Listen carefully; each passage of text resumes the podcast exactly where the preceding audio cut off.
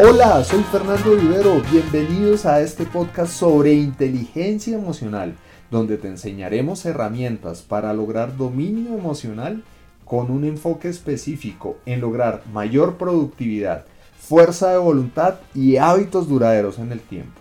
Este podcast está diseñado especialmente para ti, si estás interesado en tener un balance entre tu carrera, profesión, alimentación saludable, actividad física, crecimiento personal y vida familiar donde disfrutes tiempo de calidad con los que más quieres. Iniciemos con este viaje maravilloso juntos. Espero que lo disfrutes mucho. Me puedes encontrar en mis redes sociales, arroba Fernando Vivero Oficial en Instagram y en, en Facebook como Fernando Vivero, en mi canal de YouTube como Fernando Vivero y en la página web www.fernandovivero.com. El contenido de esta serie de inteligencia emocional está disponible en video para que lo veas en YouTube o en audio en plataformas de Spotify y Apple. Bienvenidos al podcast sobre inteligencia emocional. En el capítulo pasado hablamos de las reacciones y todo lo que implicaba la gestión de ellas. Hoy, en este capítulo, como te lo habíamos prometido, vamos a hablar de cómo funciona nuestro cerebro cuando ocurren las emociones que nos traicionan y producen ese secuestro emocional. Es decir, cuando la parte irracional se apodera de la racional y tomamos decisiones equivocadas por el impulso de la emoción. Bienvenidos. Para profundizar en el tema, vamos a graficar un ejemplo. Imagínate que estás en tu trabajo en una situación bastante estresante. Estás haciendo ese informe o reporte súper complicado. O elaborando una presentación para los directivos de la compañía o el cliente más importante. O tienes una entrega de la materia más difícil de la universidad y no tienes en ese momento toda la información. Durante el día tienes varias reuniones de temas menos relevantes que te quitan tiempo. Además, tienes el fin de semana un evento familiar y tú eres quien lo organizas. Y cuando te das cuenta empiezas a sentir el cuello tenso, los hombros rígidos y de pronto hasta te puede doler el estómago o la cabeza. Y en ese momento te llaman al celular seguido y te cuesta muchísimo trabajo lograr un ambiente propicio para concentrarte. Y adivina qué, te da ansiedad y tú crees que es hambre. Tienes acceso a comida reconfortante, es decir, alta en azúcares y grasas saturadas, Milky Way, Pringles, M&M's, lo que sea. Y te comes una, dos, tres porciones en automático. Ni disfrutas el sabor de la comida que tienes en tu boca. Ni mucho menos calmas el hambre, ni tampoco la ansiedad. Lo que sí está pasando es que seguramente te estás llenando de muchas calorías que de pronto tu organismo no requiere.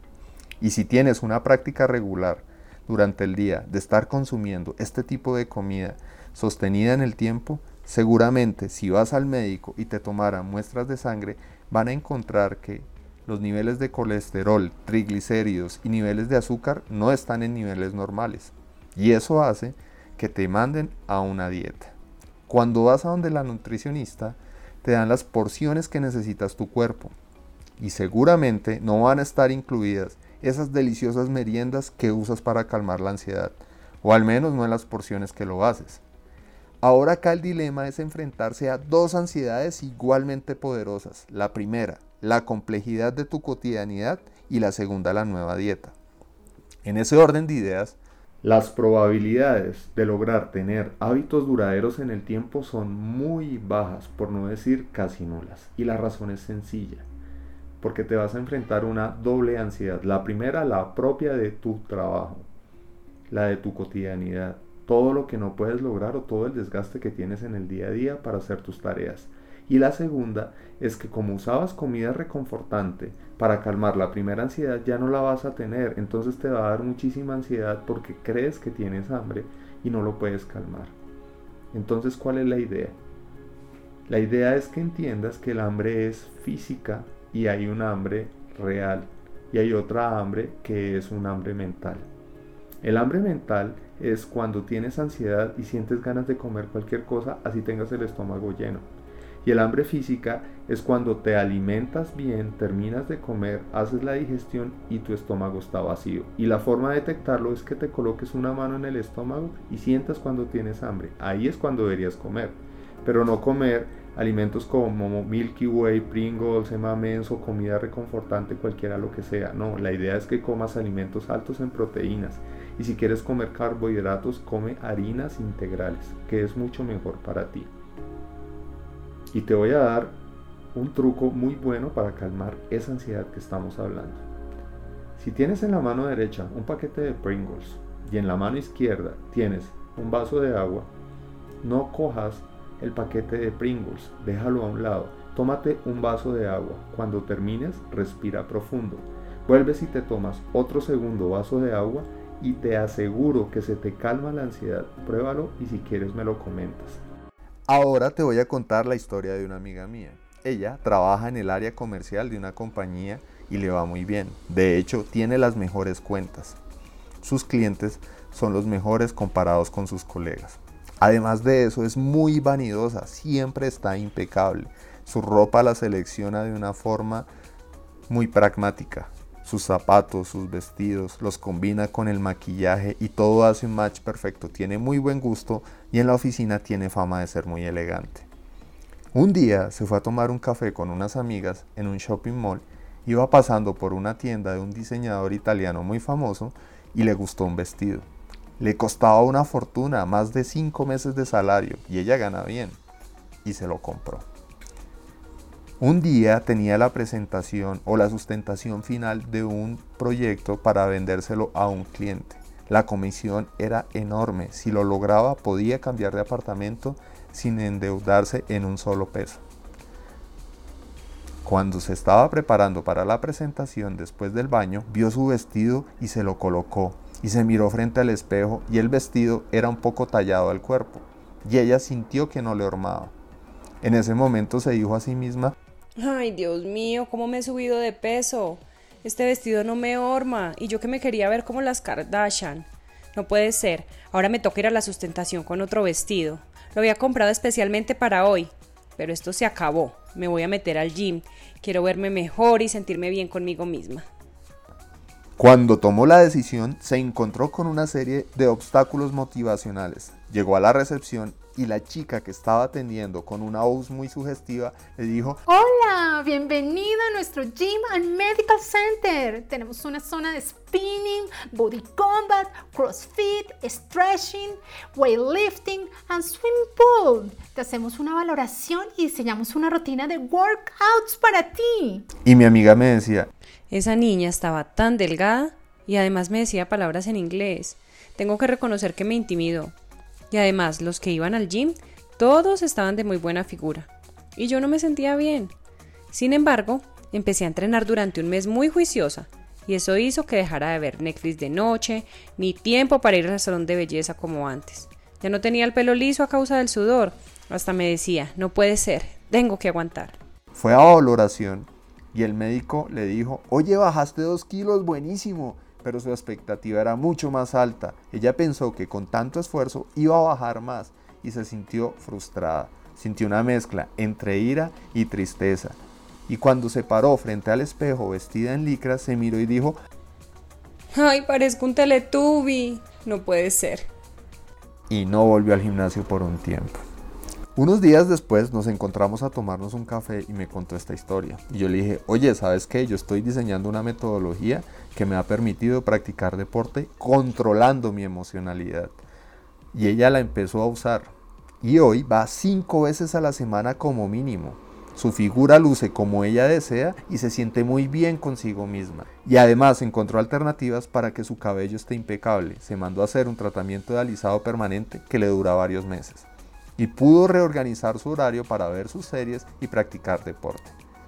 Si lo que deseas es tener resultados parecidos como el de mi amiga, es decir, controlar su frustración, lo importante es que conozcas cuáles son las emociones que tienes en este momento, detectarla y hacer un plan de acción sobre ello. Y aquí es donde la inteligencia emocional es fundamental para lograrlo. Ahora vamos a hablar cómo ocurren las reacciones en nuestro cerebro. Nuestro cerebro tiene dos partes, una irracional que se llama el cerebro límbico y otra que es la parte racional. El cerebro límbico o reptiliano se le dice así porque normalmente actuamos instintivamente. ¿Qué hace nuestra parte inconsciente en el cuerpo? Gestiona nuestro organismo como si fuera una casa de máquinas. Dice cuándo se bombea la sangre, cómo se toma aire, cómo funciona el hígado y en general todos los órganos del cuerpo. Eso se hace de una manera involuntaria y automática.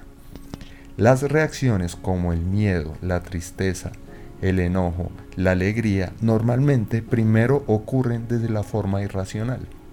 Para entenderlo, ¿qué pasaba con nuestros cavernícolas en el pasado? Ellos se iban de cacería y se iban a enfrentar situaciones desconocidas. Y por ejemplo, cuando iban a cazar un venado, podría aparecer una fiera que los atacara súbitamente. Y nuestro organismo funciona de tres formas. Cuando viene la fiera nos podemos quedar completamente quietos, podemos atacar a la fiera o podemos salir corriendo despavoridos. Lo mismo ocurre hoy por hoy en nuestra vida diaria. Por ejemplo, tienes un cliente muy molesto y te empieza a increpar y a decir cosas en un tono de voz elevado y con unas palabras un poco fuertes. Tú puedes reaccionar instintivamente respondiéndole de la misma forma, quedarte callado o sencillamente evitarlo, buscar evasivas o salirte de la situación. Eso ocurre de forma irracional. Ahora hablemos de los valores. Un valor para mí es tratar bien a los demás y especialmente a los que más amo. Entonces, ¿qué ocurre cuando las emociones nos traicionan? Te lo voy a poner en un ejemplo. Hay un día que sales de la oficina tarde y el tráfico estuvo muy complicado y te demoraste el doble de tiempo para llegar a casa. Además llovió y te mojaste.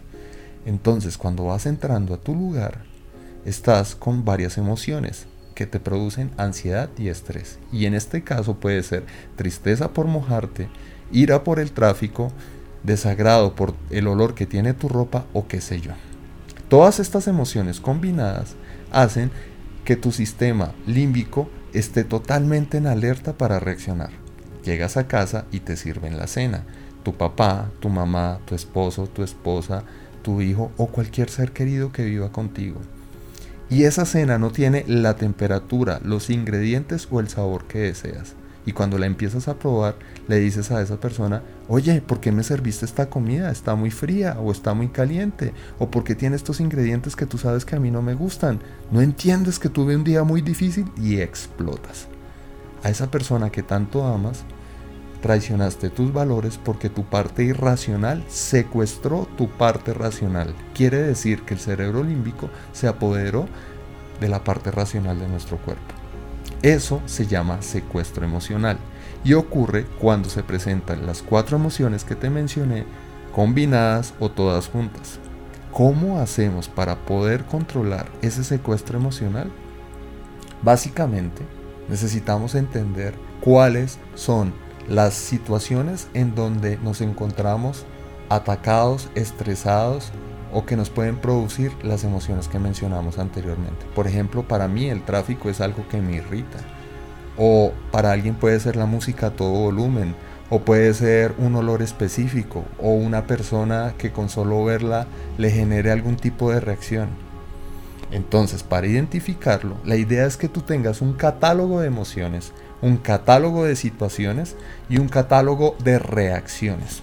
Una vez los tengas identificados, vas a tener un coach personal que te da asistencia 365 días al año, 24 horas al día, indicándote, oye, espérate un momento, está el tráfico fuerte, vas a llegar más tarde, no te irrites, ya sabes que el tráfico te irrita y la acción que puedes tomar es respira profundo, escucha la música que te agrade, empieza a silbar, sonríe, acuérdate de algo alegre o cualquier cosa así.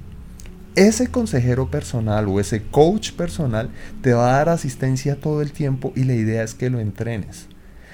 ¿Quieres saber cómo desarrollar ese coach personal que te dé asistencia 24/7, 365 días al año? Para que esté controlando tu emocionalidad y la puedas dominar? ¿Quieres saber también cómo lograr una buena interacción social con nuestros semejantes mediante una buena comunicación auténtica y asertiva? ¿También te gustaría saber cómo funciona nuestro cuerpo con respecto a los hábitos para entenderlo un poco mejor? ¿O cómo ocurren las emociones desde el punto de vista fisiológico? Y también te gustaría entender por qué la personalidad puede ser influenciada por la sociedad, como por ejemplo los medios de comunicación, las redes sociales, y qué tanto nos pueden llegar a sesgar para tomar decisiones equivocadas que nos afectan en nuestros objetivos? Esto apenas comienza. Eh, acompáñame en este maravilloso viaje juntos y nos veremos en el siguiente capítulo, en el tercer capítulo de la inteligencia emocional. Muchas gracias por escuchar este podcast. Nos veremos pronto.